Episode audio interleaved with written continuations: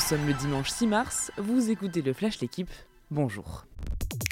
Les Niçois font tomber le PSG, un but à la 88e signé Andy Delors pour une victoire 1-0.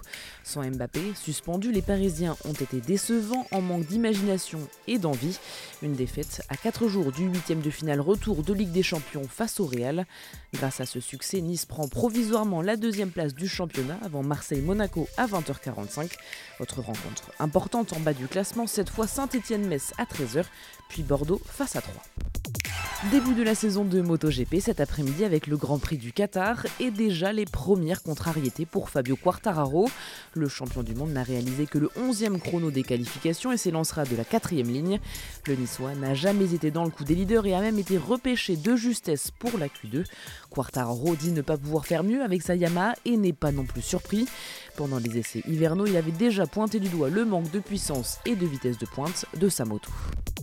Tadej Pogacar magistral, le Slovène a remporté hier l'Estrade Bianche, une attaque pleine de panache pour lâcher tous ses adversaires à 50 km de l'arrivée et une victoire magnifique en solitaire. La course a aussi été marquée par une violente chute collective.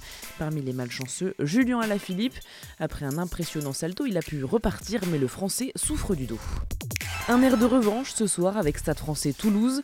Les champions de France ont retrouvé le moral la semaine dernière en mettant un terme à leur série de 6 défaites consécutives, mais ils doivent confirmer et ils veulent aussi faire oublier leur échec face aux Parisiens au stadium il y a 3 semaines, battus d'un petit point après la sirène. Un match qui a laissé un goût amer et qui avait plongé les Toulousains dans le doute. Autre équipe qui vacille, Bordeaux-Bègle, l'UBB s'est incliné à domicile contre Pau 23 à 16, quatrième revers de suite pour le leader. Merci d'avoir écouté le Flash l'équipe. Bonne journée.